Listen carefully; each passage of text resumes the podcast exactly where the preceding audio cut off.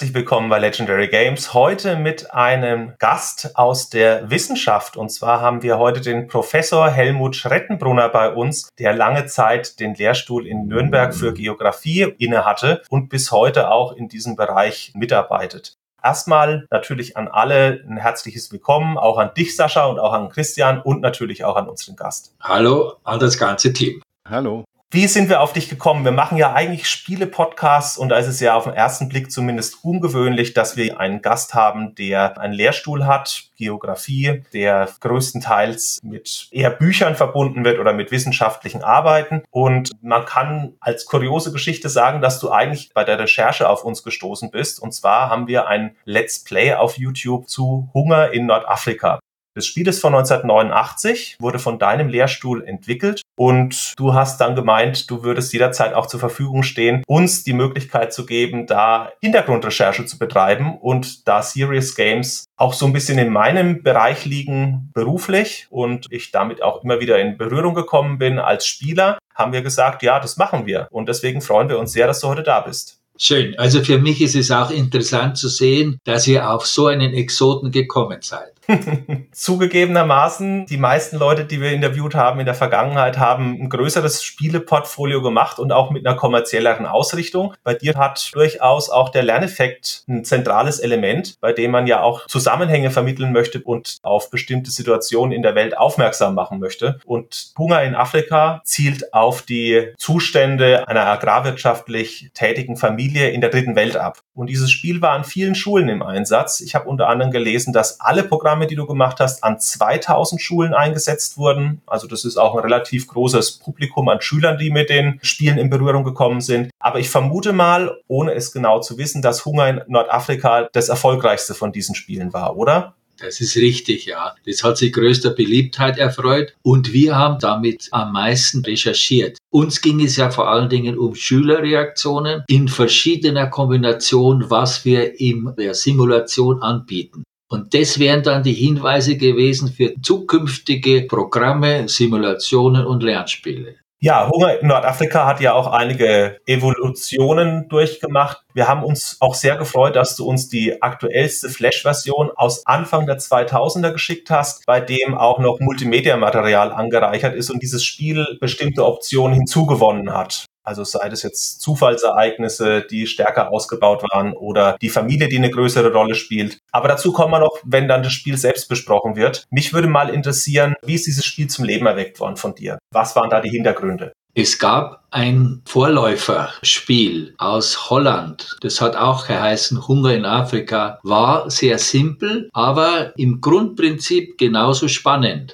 Wir haben aber festgestellt, dass alle Ereignisse völlig voraussehbar waren. Nach dem zweiten Jahr kam zweimal Doppelregen. Und die Konsequenz war auch ganz klar, wenn man gewusst hat, da kommt der Regen, dann muss man was dagegen tun. Dann kamen zweimal Dürren. Haben wir wieder vorher schon gewusst. Und wir haben gesagt, wir müssen das in einem Modell verkleiden und Zufallsgeneratoren einsetzen, damit nicht diese Gleichmäßigkeit absehbar ist. Bei uns ist es so, dass die Häufigkeiten nach Zufallsprinzip gesteuert sind, aber an der Wirklichkeit orientiert sind. Also 40 Prozent Trockenheit, 20 Prozent Starkregen. Und so ist dann dieser Generator eingestellt worden. Und das haben wir dann nicht nur mit dem Klima gemacht, sondern genauso gut mit Ernteergebnissen oder mit sonstigen Ergebnissen, die sich auch noch einfinden. Das bedeutet also, dass der spielerische Mehrwert darin bestand, dass man auch eine gewisse Unberechenbarkeit hatte und nicht immer den gleichen Spieldurchlauf erlebt hat. Ja, richtig. Also diese Unberechenbarkeit war uns sehr wichtig und wir haben ja auch eine ganz einfache und simple Version, wo einfach mehr Geld zur Verfügung gestellt wird und wo man, wenn man einigermaßen aufpasst, dass nicht zu viel passiert, dass genügend angesät wird, dass bewässert wird, wo man gut auch weiterleben kann. Und da haben uns dann Schüler geschrieben, beziehungsweise die Lehrkräfte, dass es eine Plattform offensichtlich gibt, die wir eingezogen haben. Wenn man mehr als 500 Sudan-Dollar erreicht hätte, dann hätte man in aller Ruhe so weiterwirtschaften können. Mhm. Aber bei der Stelle haben wir dann mit unserem Berater, der Sudan-Experte war, darüber diskutiert, wollen wir wirklich, dass dann der 12-, 13-jährige Schüler glaubt, Jetzt hat er kapiert, wo das Problem in der Sahelzone liegt. Oder wollen wir ihm zeigen, du kannst es jetzt so weit, gut, aber jetzt kommen die sonstigen Schläge noch. Und dann kam die Rattenplage, dann kamen die Heuschrecken und dann kamen die feindlichen Nachbarn, die die Felder verwüstet haben. Und damit sind wir nicht über diese Grenze gekommen. Und es war immer wieder deutlich, das Leben ist schwierig und es ist endlos schwierig. Ja, das stimmt. Es verzeiht auch sehr wenig Fehler. Also wenn man das Programm auf der leichtesten Stufe spielt, gerade wenn ich mich an die DOS-Version erinnere, da hat man ja auch noch Rinder zur Verfügung. Da hat man einen größeren Kapitalstock auch durch die Geburten von neuen Tieren und man kann da ein bisschen besser auch mal eine schwierigere Phase überstehen. Aber es gibt ja insgesamt vier verschiedene Einstiegspunkte, dann mit reduzierter Ziegenanzahl. Das ist dann schon wirklich knackig. Also da darf man nicht viele Fehler haben, beziehungsweise muss das Wetter auch immer mitspielen. Denn du hast ja richtig angesprochen, die Ernteerträge sind ja das A und O, um weiterspielen zu können. Und wenn da natürlich beispielsweise durch Starkregen der Boden erodiert oder durch eine Dürre keine Wasserversorgung vorhanden ist, dann merkt man das durchaus auch im Geldbeutel und dann geht es meistens nicht mehr so lange. Ja, Du hast ja angesprochen, dieses Spiel ist in der Sahelzone. Und ich habe das Spiel damals gespielt mit 13. Und die Sahelzone wäre ja auch beispielsweise diese ganze Gegend in Nordwestafrika rum, Mali beispielsweise auch. Warum hast du dich denn für den Sudan entschieden, dieses Land zu simulieren? Das hing jetzt von unserem wissenschaftlichen Berater ab. Das ist der Professor Ibrahim gewesen, der damals den Lehrstuhl in Bayreuth hatte. Und der war zwar geborener Ägypter, aber Spezialist für den Sudan. Und dadurch hatten wir die echten Werte. Wie viel braucht eine Familie im Vergleich zu den Ausgaben für Saatgut? Wie viel braucht es zum Überleben? Das haben wir alles mit ihm durchdiskutiert und die Werte entsprechend angeordnet.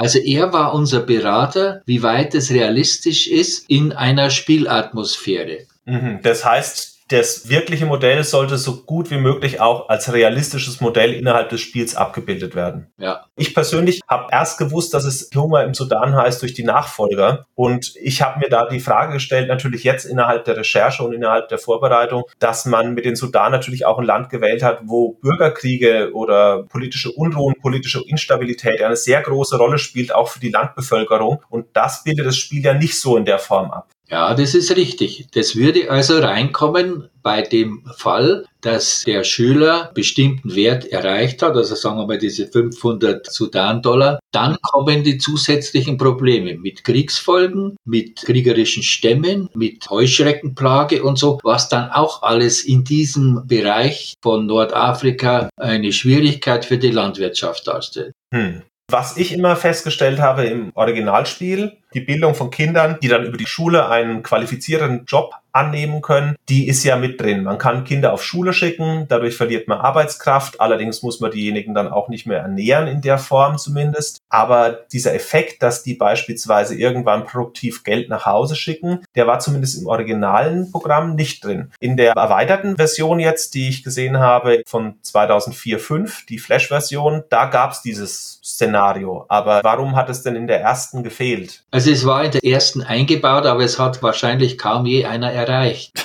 Aha. Ich weiß, die Schüler sind sofort bei der Geburt eines neuen Kindes zu der Entscheidung gekommen, das müssen wir in die Schule schicken. Ja, und das ist schon der erste Fehlgriff, weil das keinen Sinn hat, ein einjähriges Kind in die Schule zu schicken. Das war denen aber nicht bewusst. Die wollten einfach unser Bürger- und Bildungssystem mitverstanden wissen. Und die haben dadurch nie den Punkt erreicht, dass die Kinder, die ja auch ein bestimmtes Alter hatten in der Simulation und da auch jedes Jahr älter geworden sind, dass die irgendwann dann auch zurückkommen oder Geld zurücküberweisen. Das haben sie nie geschafft. Und das haben wir bei späteren Versionen erleichtert. Ja, bei den späteren Versionen sieht man ja auch das Alter der Personen. Bei den anderen muss man ja intern mitzählen. Da gibt es ja keine Möglichkeit zu sehen, wie alt der Vater, der Sohn, die Tochter ist. Da gibt es ja keine direkte Möglichkeit Möglichkeit, diese Informationen einzusehen. Das stimmt. Und das haben wir bei den neuesten Versionen, also gerade bei der Flash-Version, offengelegt. Und bei der allerletzten Version konnte man dann auch sich selbst erstellen. Das heißt, einzelne Parameter ändern. Mhm. Zum Beispiel die Hypothese, wenn der Staat zum Beispiel das Saatgut für Hirse um 50 Prozent erniedrigen würde, wäre das die Lösung für unser Problem. Und wir haben dann als Anleitung angeboten, bitte nur eine Variable testen, eine Hypothese testen und nicht mehrere, sonst weiß man wieder nicht, was passiert. Und dann kann man sehen, was würde das bringen, wenn der Staat eingreift, wenn er Preise verändert. Das heißt, wenn man das Spiel erforschen möchte als Spieler, wäre es sinnvoll, in mehreren Runden immer mit einer Komponente entsprechend auch zu experimentieren. Ja, das kann man aber bei den ersten Versionen nicht und bei der DOS-Version sowieso nicht. Das haben wir erst später eingebaut, weil wir eben gemeint haben, was wollen wir uns verstecken und unsere Parameter nicht bekannt geben. Die kann man jetzt neu einsehen und entsprechend verändern. Aber wir haben ihm gesagt, das ist was für Fortgeschrittene. Das ist nicht mehr für die 13-Jährigen, sondern das ist was für Abiturienten. Die sagen, da spielen wir noch einmal, aber eben unter Bildung von Hypothesen und Überprüfung. Für welche Altersgruppen war denn Hunger in Afrika konzipiert? War das wirklich für die Mittelstufe oder war das eher für die Oberstufe gedacht? Nein, es war immer für die siebte Klasse. Dann habe ich es in der richtigen Zeit gespielt, denn ich war ungefähr siebte, achte Klasse, als es bei uns auch auf den PCs war. Das Programm ist ja ursprünglich von 1989. Auf DOS zu setzen hat ja eine gewisse Weitsicht, vor allem auch noch in der Rückschau. Gab es irgendwelche Diskussionen, das auch für andere Plattformen zu übersetzen? Weil damals war ja auch in der Schullandschaft noch einiges auch an Konkurrenz-PCs da, die heutzutage nicht mehr existieren. Egal, ob das jetzt der Amiga, der Commodore 64 ist, der ZX Spectrum, der Schneider, der Atari ST. Da gab es ja alles. Und du hast DOS genommen. Und da wäre eben die Frage, warum? Also wir haben in den 80er Jahren dieses Computerinvestitionsprogramm an der Uni gehabt. ZIP hat es geheißen, Computerinvestitionsprogramm. Da hatten wir zwei 86er und drei 86er Geräte bekommen. Und das waren die damals schnellen DOS-Geräte und mit denen haben wir gearbeitet. Das waren unsere Arbeitscomputer. Und nur deswegen haben wir die genommen. Und gleichzeitig haben wir damals gesehen, das sind auch die Computer, die Wobis damals verkauft hat. Und vielleicht erinnert ihr euch noch an die Firma Wobis. Und das waren dann die praktischen Computer, die auch an den Schulen gelandet sind. Ich erinnere mich noch an den Wobis-Shop in Nürnberg, der hat so bis in die späten 90er existiert. ja. Ja.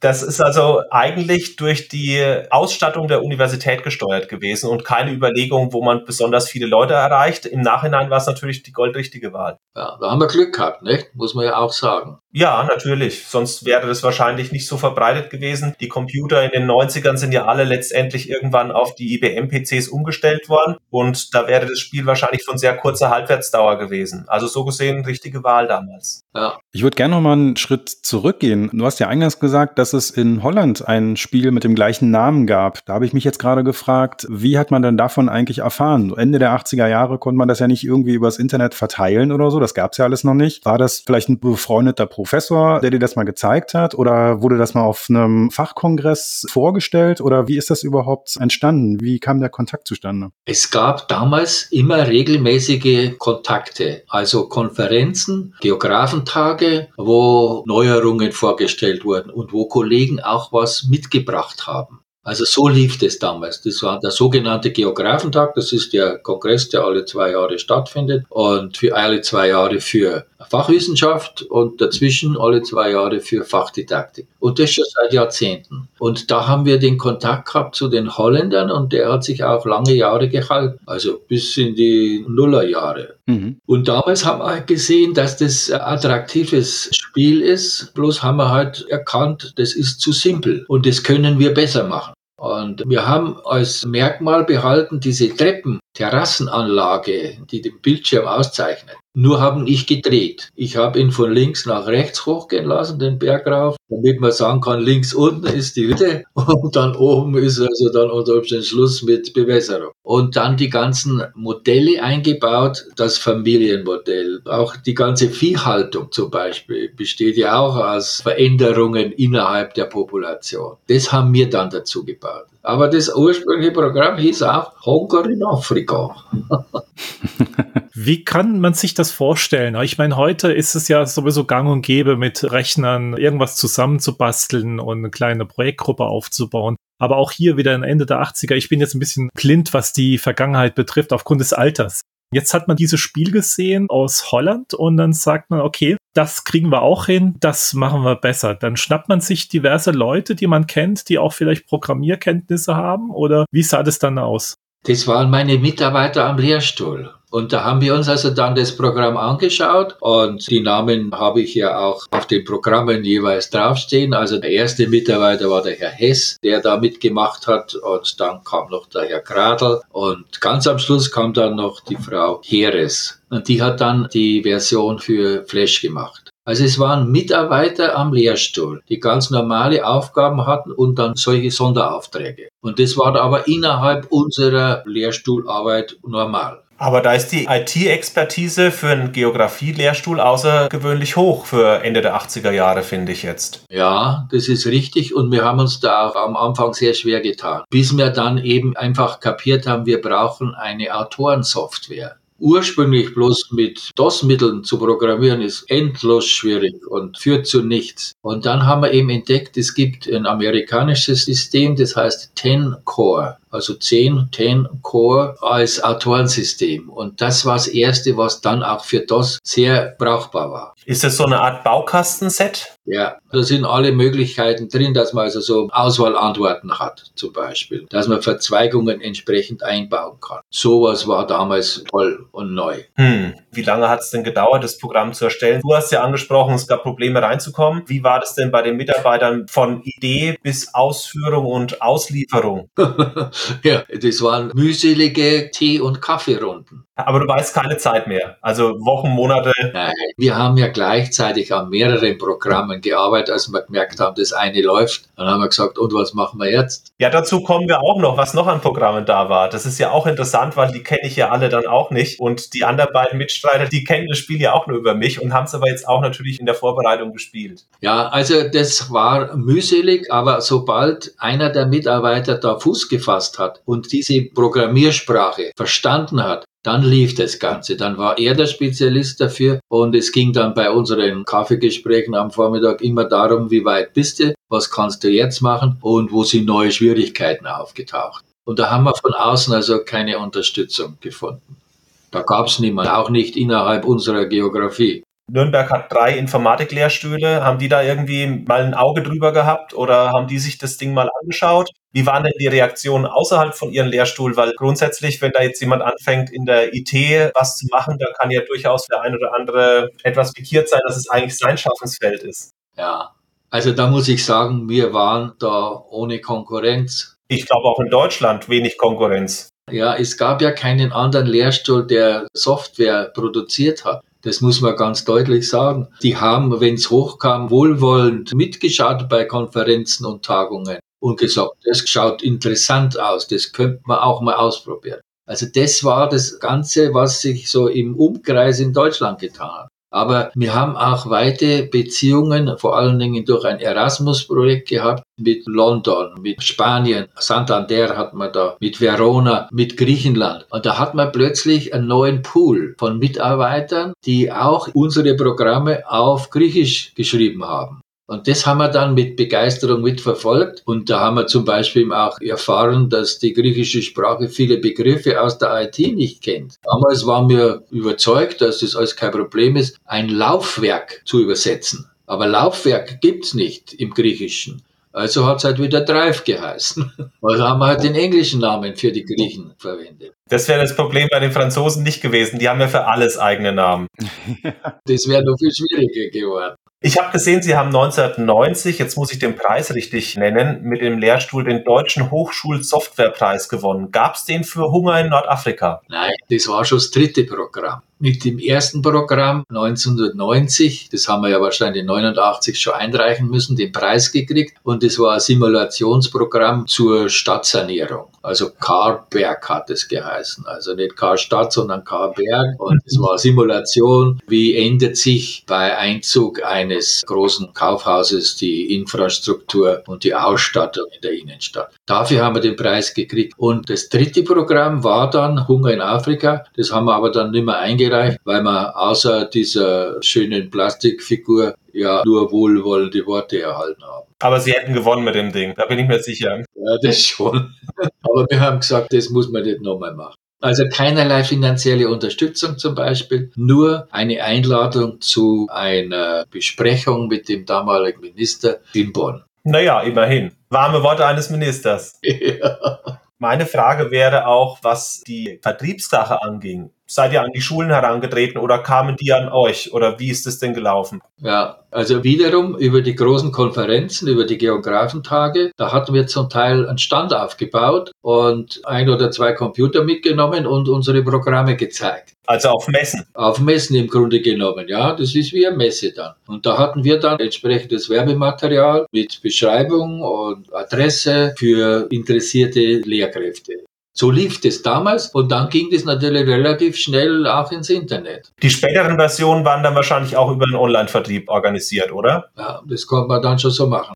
Also das hat sich so entwickelt und ist dadurch auch interessant geworden für unsere Nachbarländer und für Tagungen auch im Ausland. Da war ich dann in Verona mehrfach, in Süditalien ein paar Mal und habe dort die Software vorgestellt. Und die haben dann schon ihre italienische Version gehabt. Also die haben die dann lokalisiert dann vor Ort. Ja, und wir hatten Austauschstudenten, Studentinnen in diesem Fall, die dann zum Beispiel in Verona saßen und die ganze Übersetzungsarbeit gemacht haben. Und dann konnten die aber auch so weit programmieren, dass es auch richtig eintragen konnten. Mhm. Das wurden ja praktisch Lizenzen vergeben, denke ich mal auch gegen Entgelt. War das eine lukrative Einnahme für den Lehrstuhl dann oder war das so praktisch für die Portokasse, sage ich mal? Das hat uns sehr viel geholfen, unsere Ausstattung zu erweitern. Wir haben ja ursprünglich 1981, als ich an den Lehrstuhl gekommen bin, einen einzigen Computer gekriegt. Und das für den ganzen Lehrstuhl. Und da haben wir im Laufe der Zeit halt einen Computer nach dem anderen bei Wobis gekauft, wo es am günstigsten war. Also dafür haben wir das Geld verwendet, aber auch für die Ausstattung der Räume.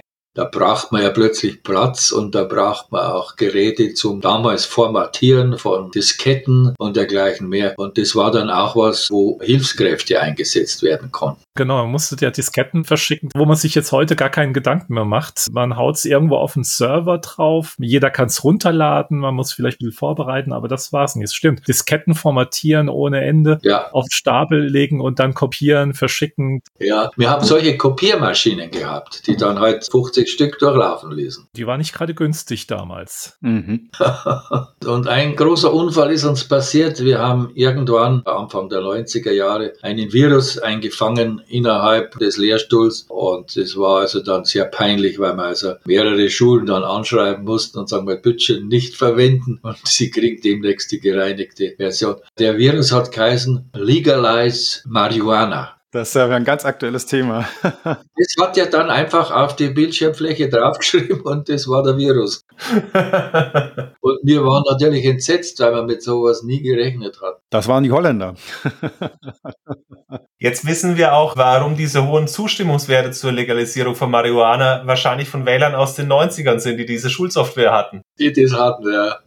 Ja, das ist eine ganz nette Anekdote. Aber ich meine, immerhin ist es aufgefallen, damit ist der Fehler dann auch behebbar. Ja, natürlich. Das ging damals relativ schnell. Aber wir waren entsetzt, weil wir gesagt haben, um Gottes Willen, wie viele waren jetzt da betroffen? Das ist in einer Offline-Zeit nicht so leicht nachvollziehbar. Meine Frage wäre auch, gab es mal Rückmeldungen von Schulen, Lob, Tadel, Verbesserungsvorschläge? Ja, also da gab es viel Rückmeldung und wir sind auch vom Lehrstuhl häufig zu Schulen gefahren, mit denen wir in der Region mehr Kontakt hatten. Wir haben ja die Programme eigentlich nur gemacht, damit wir Lernvorgänge bei Schülern testen und prüfen können. Die Programme waren uns gar nicht so wichtig, das war nicht unser eigentliches Anliegen. Wir wollten einfach Lernvorgänge optimieren und haben verschiedene Versionen von einzelnen Programmen gemacht um zu sehen, welche Version bringt denn nun mehr. Und dafür haben wir unsere Experimentierschulen gehabt, wo wir dann ein oder zwei Stunden haben konnten und mit den Schülern die verschiedenen Programme durchgearbeitet haben.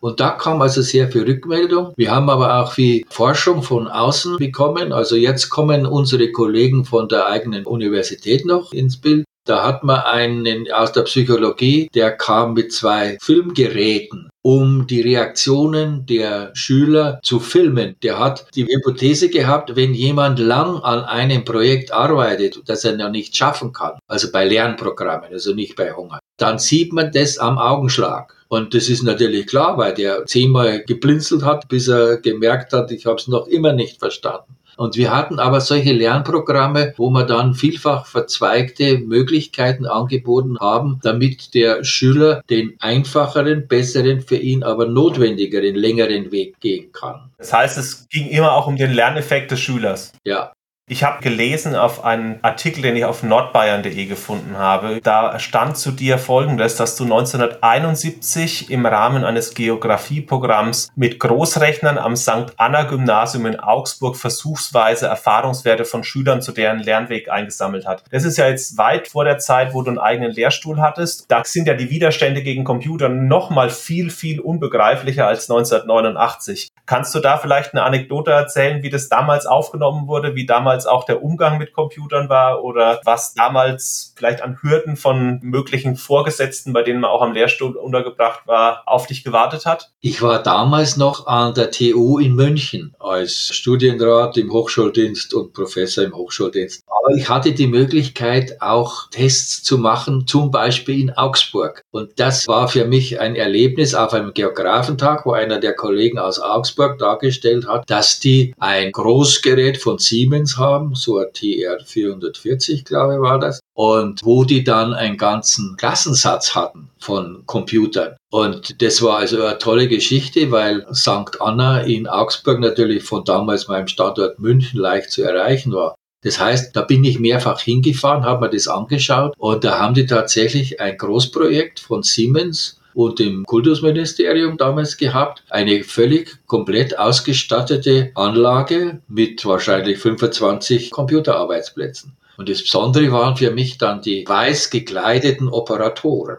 Die standen also dann am Eingang zu ihrem Bereich und man kam mit den Lochkarten, hat das Programm da drauf stehen gehabt und die haben dann gnädig genickt und haben dann gesagt, schauen wir mal. ob sie es richtig programmiert haben. Und das war für mich also dann schon spannend zu sehen. Das war das erste Mal, dass in Deutschland für Geografie ein vielfach verzweigtes Programm auf so einem Großrechner gelaufen ist. Die Sprache war damals Lydia, Lernen im Dialog, eine Siemens eigene Sprache. Und das war hervorragend, das war ganz simpel. Es war wunderbar leicht zum Programmieren. Aber es gab noch den Tankwart, der den Rechner bedient hat. Ja, natürlich. Also da war eine Mannschaft da mit zwei Leuten. Und das war mir in einem Geografentag in Erlangen 1971 bekannt geworden. Da war ein Vortrag von einem Kollegen aus Augsburg. Und daraufhin bin ich zu dem hin und habe gesagt, kann ich mir das mal anschauen und kann ich vielleicht da mitmachen. Und dann war das Projekt von 1970 ungefähr bis 74, 75. Und ich habe meine Habilarbeit darüber geschrieben, also Lernweganalysen von Schülern. Wie gehen die durch so ein komplexes Krauderprogramm, das wir dann wirklich hingestellt haben. Und das habe ich dann entsprechend ausgewertet. Und das war also meine Habilarbeit. Und als die Habilarbeit fertig war, 75, haben die diese ganze Versuchsanlage wieder abgebaut. Weil es hat ja eh nichts gebracht.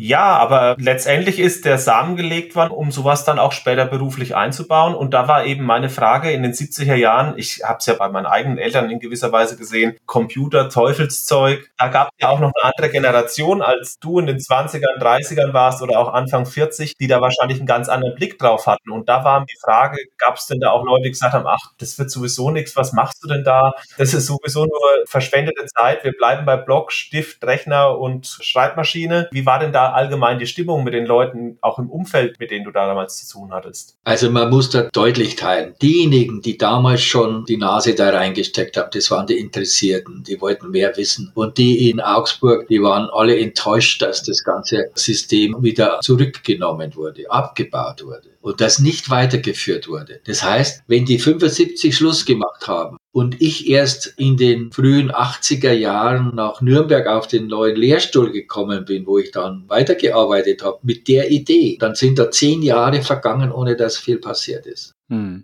Das ist schade. Dafür haben wir es dann aufgeholt. In den 80er Jahren ging es richtig aufwärts und da war viel Bewegung unter Kollegenschaft und in verschiedenen Bereichen. Und wir haben dann auch überprüft, wo gehen denn unsere Programme hin? Gehen die nur in unsere Umgebung? Und haben dann auch Untersuchungen gemacht und festgestellt, es hängt ganz von dem Fortbildungssystem in demjenigen Bundesland ab. Bei uns in Bayern ist es schwierig, weil wir halt eine Engstelle haben, das ist Dillingen. Und wenn da was nicht in Dillingen ankommt und weitergeht, dann geht's auch sonst nicht in die Breite. In Norddeutschland ist es manchmal so, dass also das regionaler aufgeteilt ist und da regional Fortbildung betrieben wird. Und da ist wesentlich schneller diese Art von programmiertem Unterricht aufgenommen worden. Das ist interessant, so im Nachblick, wenn man jetzt so sieht, wie die bayerische Regierung immer heute hinstellt, wie innovativ und wie modern Bayern immer ist und das dann Anekdoten von den frühen 80ern noch hört, dann ist das schon ein ganz anderes Bild, zumindest mal in der Vergangenheit. Das ist erstaunlich, ja. Also waren da locker fünf, sechs Jahre komplette Lehre in dem Bereich, wenn ich das richtig verstanden habe.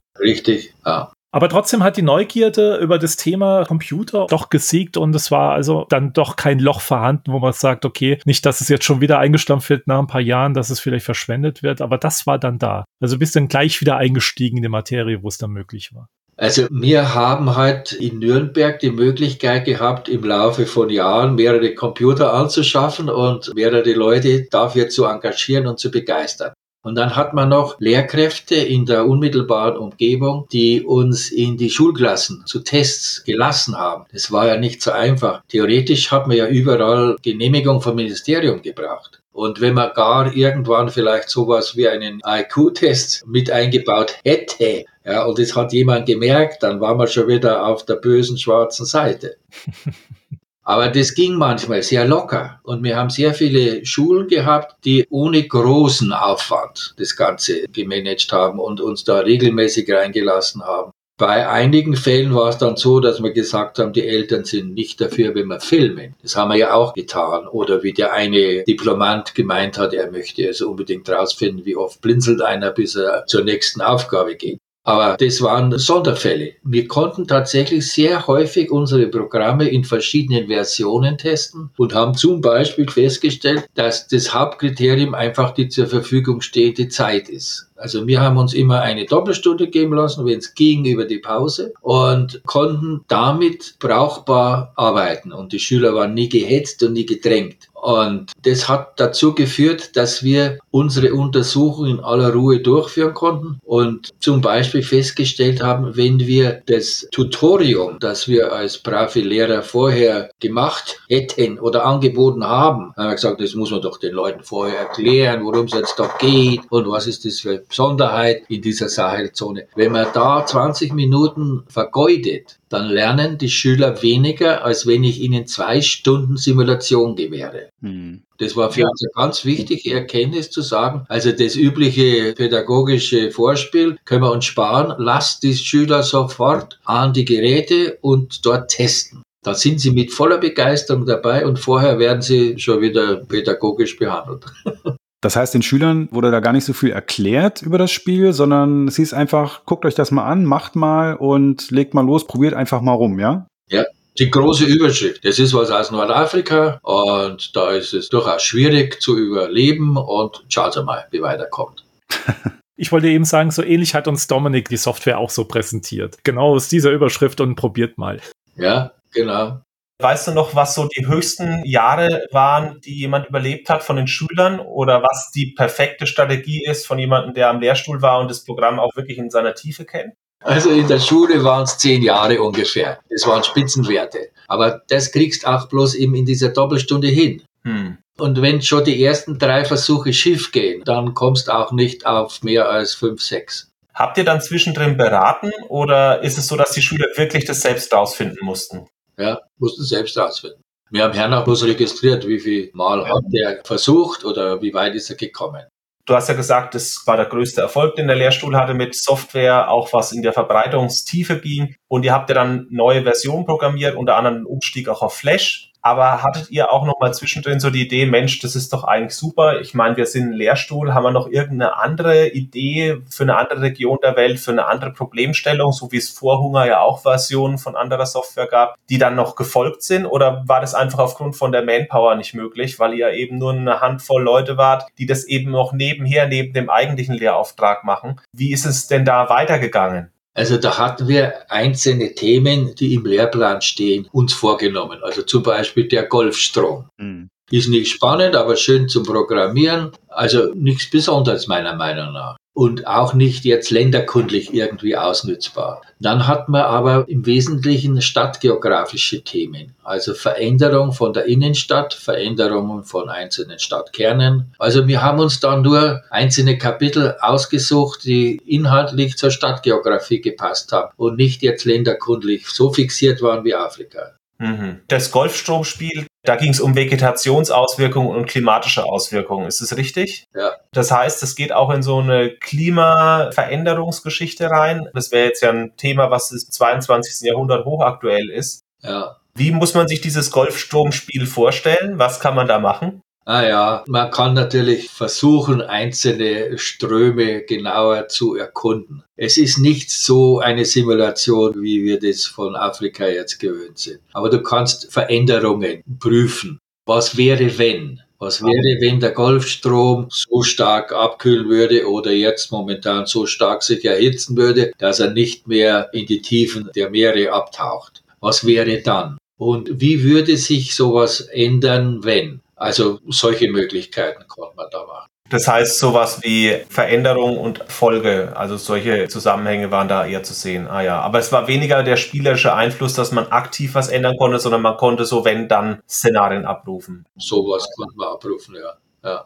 Zu Hunger im Afrika, es ist ja ausgebaut worden. Also die Flash-Version ist spielerisch noch immer im Kern dieses alte Programm mit einigen Optionen, die noch so dazugekommen sind. Aber der Multimedia-Teil und dieser Fragebogen, beziehungsweise diese Wer wird Millionärspiel, was da letztendlich drin steckt mit Antwort A, B, C, D, der war neu. Wie wichtig war es denn damals, Multimedia auch noch reinzubringen für euch? Wir wollten ganz einfach die Thematik lokalisieren und Filme und Bilder aus dem nördlichen Sudan und aus Darfur, das ist also der südliche Teil, mit einbeziehen, damit man weiß, wie schaut denn nun eine Hütte aus. Uns ist aufgefallen bei abschließenden Fragen an die Schüler, wie schaut denn so ein Wäldchen aus? Die haben immer Fichten- und Tannenwäldchen gezeigt. Aber Helmut, du warst dann auch in Sudan vor Ort, oder? Also ich bin dann tatsächlich in den Sudan gefahren, weil der Herr Ibrahim, unser großer Berater aus Bayreuth, dort eine Exkursion hatte mit mehreren Mitarbeitern. Und ich war also dann in Khartoum und am nächsten Morgen um 6 Uhr in der Früh am Flughafen. Und dann hat es geheißen, um 7 Uhr geht das Flugzeug und um 8 Uhr hat es geheißen, das Flugzeug kommt nicht. Ich wusste aber, die anderen sind dann mit dem Jeep schon unterwegs. Dann erreiche ich die ja nicht mehr. Und dann am Schluss hat sich herausgestellt, nee, das Flugzeug ist gar nicht von Khartoum am Roten Meer abgeflogen, konnte nicht fliegen. Dann stand ich also in Khartoum da und habe mir den Taxifahrer gemietet und mit dem rumgefahren in der Gegend, die aber nicht genau dem entspricht, wo ich hin wollte, sondern das war halt die Umgebung, auch semi-arid natürlich und nicht ganz wüstenhaft, um Khartoum. Und diese Aufnahmen sind auch dabei. Auf jeden Fall war ich dort, aber nicht genau an der Stelle, wo ich eigentlich hätte sein wollen.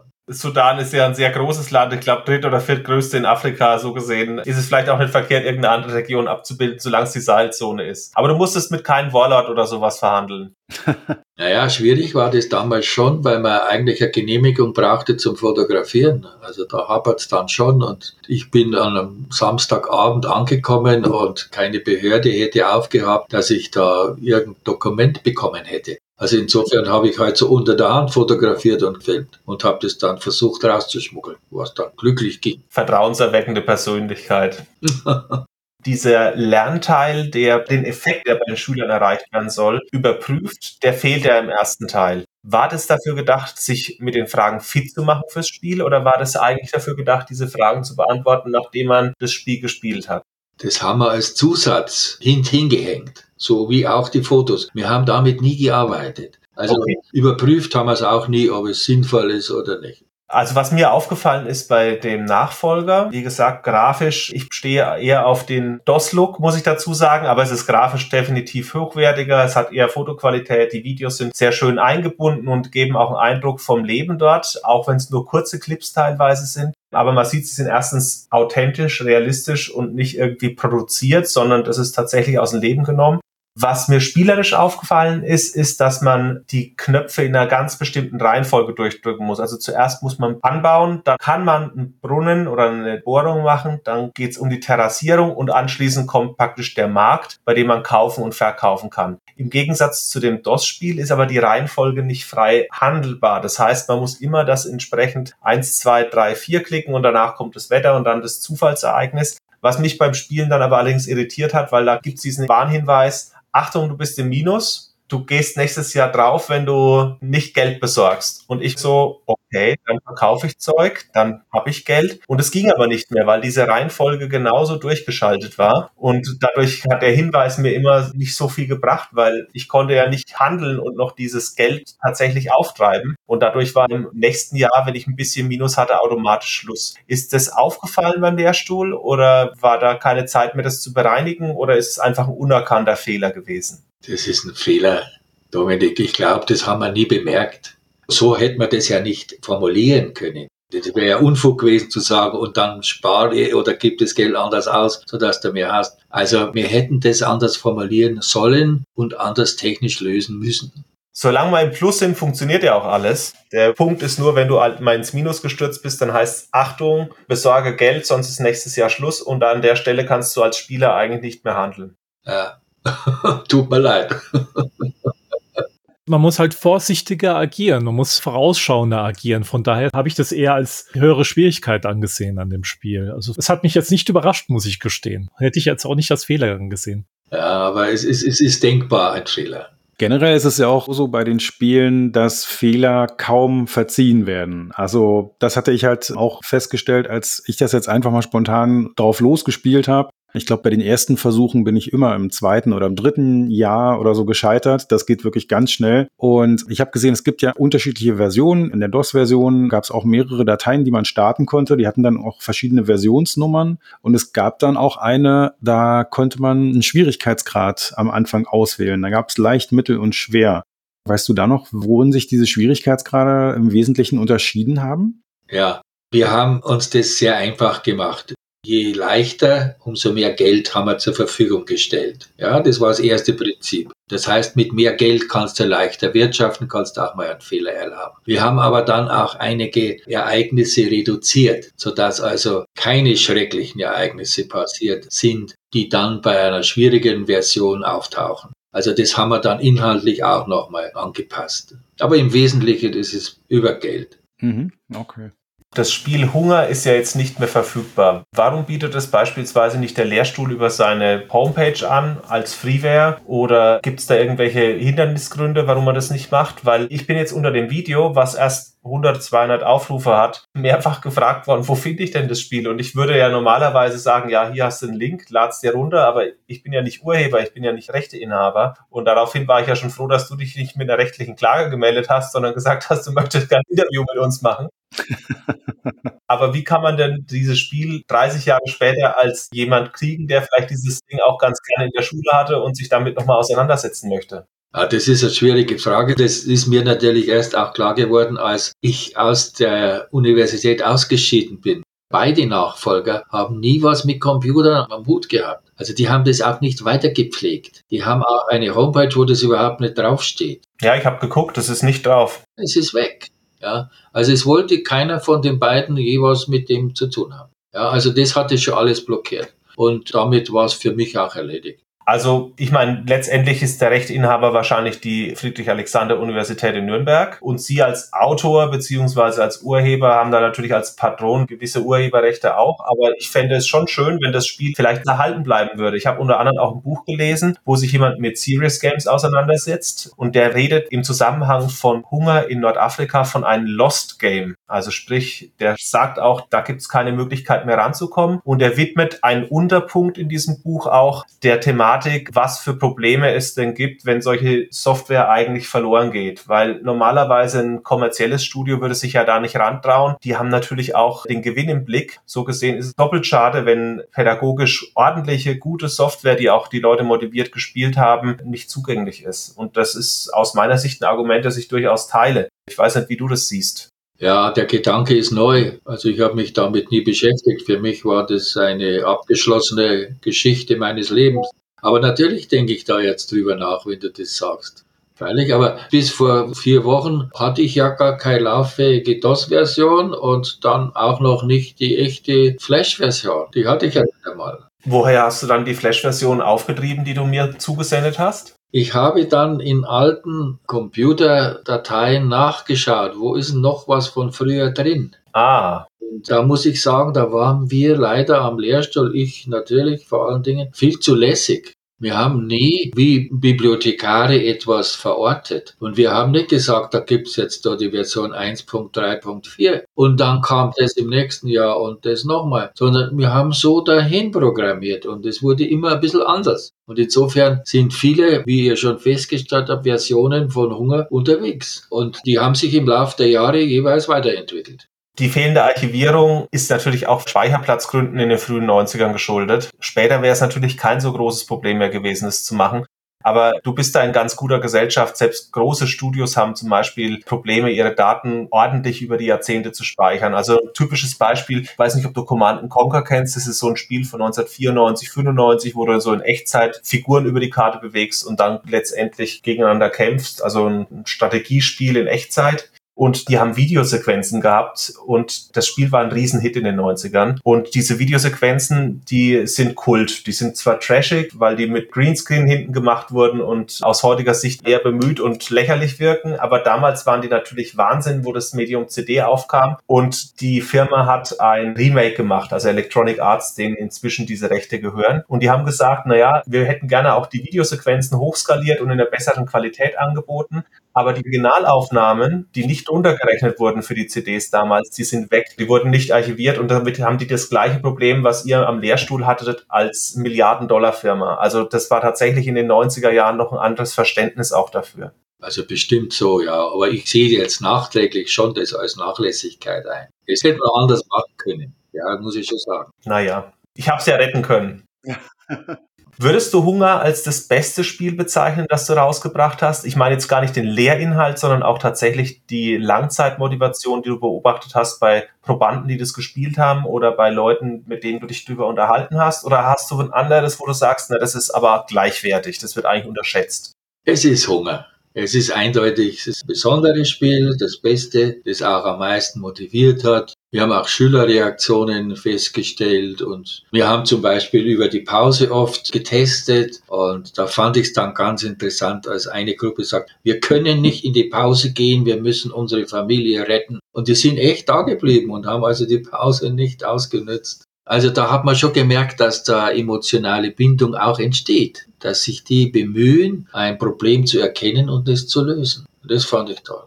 So ging es mir auch. Ich habe auch Freistunden mit Hunger verbracht. Daran erinnere ich mich. Wir hatten nur einen Computerraum und da musste man sich extra den Schlüssel aus dem Sekretariat holen damals. Und teilweise weiß ich, dass Mitschüler und ich dann da rein sind und haben tatsächlich Hunger gespielt. Und die anderen Spiele, die drauf waren zur damaligen Zeit, die sind von viel weniger Leuten gespielt worden als Hunger. Also tatsächlich war dieses Spiel bei uns ein großer Renner. Ja, toll, freut mich nach wie vor. Ich habe den Sascha auch eine Geschichte erzählt. Ich hatte einen Freund, der hatte erst einen C64, der war sehr fit, der macht auch heute was Richtung Green IT und der ging mit mir zusammen aufs Gymnasium und der hat verbotenerweise Disketten mitgeschmuggelt in diesen Computerraum, um sich Hunger und ein anderes Programm noch für zu Hause zu besorgen. Von dem habe ich übrigens nicht die Kopie, also da kann ich schon mal Entwarnung geben. Aber der hat es dann nach langen Hin- und Herfriemeln zu Hause zum Laufen gebracht und war ganz stolz und hat auch dann zu Hause teilweise Hunger gespielt. Ja, schön. Ja, super. Du und Dominik habt ja noch vorher schönen Kontakt gehabt und auch einen kleinen E-Mail-Austausch. Und da ist uns ein Thema, wo wir alle gestutzt haben. Ich sag nur Heuschnupfen. Ja. Da sind wir alle jetzt mächtig gespannt, was das für eine Geschichte ist. Ach was. Also wir haben verschiedene Tests gemacht. Wir haben als erstes unser Hunger so getestet, dass man nachweisen konnte, man lernt etwas. Das war das Erste. Dann haben wir es so getestet, dass man nachweisen konnte, man kann auch bestimmte Medikamente zu sich nehmen, die gegen Heuschnupfen verwendet werden. Und bei drei verschiedenen Medizinen haben wir festgestellt, dadurch wird der Proband müde, träge. Das heißt, er leistet bei unserem Programm nicht mehr das, was die andere Versuchsgruppe leistet. Und damit war das für die Pharmaindustrie ein interessantes Beispiel. Dass man sagen kann, testet doch, was ein Kind leistet, das eine Medizin nimmt, die nur Tranquilizer ist. Ja, und da gehören die üblichen Neustupfenmedikamente dazu. Und eines ist damals neu rausgekommen und das haben die auch mitgetestet. Und damit hat man eine Bestätigung, man kann mit dem Programm testen, wie gut ein Schüler auch unter Medizin arbeiten kann. und die Leistungen waren also deutlich besser. Ja, das hat uns sehr Spaß gemacht, ja. Das glaube ich. Das ist ja ein total anderes Gebiet jetzt. Und da jetzt Hunger dafür zu nehmen, fantastisch. Ja, völlig anders. ja. Also insofern hat uns auch dieses Programm immer wieder Spaß gemacht, weil es so unterschiedlich auch angewendet wurde. Also die pharmazeutische Forschung war auch dabei. Ja, ja die war dabei, ja. Und vorher ja, habe ich ja schon erwähnt, die Psychologen, die dort Wimpern bewegen, gemessen haben und ausgewertet haben. Das fanden wir auch spannend. Also gibt es noch irgendwas, was wir aus deiner Sicht noch an amüsanten oder interessanten Anekdoten rund um IT, deinen Lehrstuhl oder deinen Lehrauftrag kriegen könnten, was auch mit Hunger zusammenhängt, an das wir jetzt vielleicht gar nicht denken? Ja, wir haben ja auch sehr viel Auslandskontakte gehabt.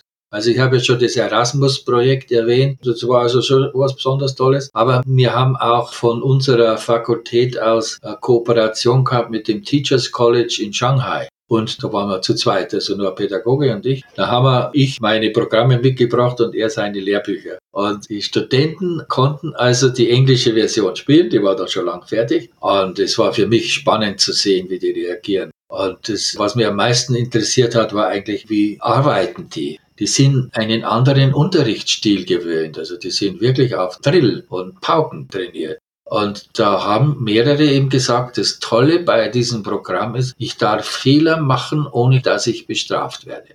Das will man sich mal vorstellen, nicht? Aber in China ist halt so, wenn du einen Fehler machst, dann wirst du bestraft. Und insofern heißt es, pass ja auf, sonst kommt Strafe oder die Route. Also das ja. war für mich eine große Überraschung. Ja. Ganz anderes Bildungssystem natürlich. Aber auf dich geht nicht die Seidenstraße zurück, die jetzt die Chinesen ins Leben gerufen haben über Somalia und dann auch da so vorbei an Sudan. Da hast du nichts mit zu schaffen. Ja, habe nichts zu tun.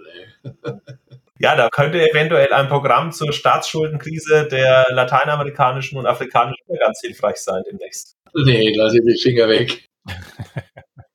na, na. Ja, schade, dass es keine Weiterentwicklung gibt. Also ich persönlich habe ja auch reingeguckt 2021 oder 2022, wo ich es gespielt habe und das Programm hat mich nie ganz losgelassen. Ja, freut mich zu hören. Das ist doch so schön. Dabei bin ich nicht bei Erdkundelehrer geworden, aber mit IT haben wir doch alle irgendwie hier was gemeinsam in der Runde. Ja, aber die IT ist irgendwo da drin. Richtig. Von meiner Seite aus, ich habe alle Fragen beantwortet gekriegt zu Hunger und ich finde es super toll, dass Sie das mitgemacht haben und auch noch, dass du so gute Erinnerungen daran hast. Ich habe ja du und sie ständig gemischt. Das ist normal bei Dominik. Das passiert jedes Mal bei ihm. Ja, das ist schwierig. Also vielen Dank auch Sascha, vielen Dank Christian, vielen Dank Dominik. Vielen, vielen Dank dafür nochmals. Gerne. Vielen Dank, hat mich gefreut. Dann tschüss und Servus. Ciao.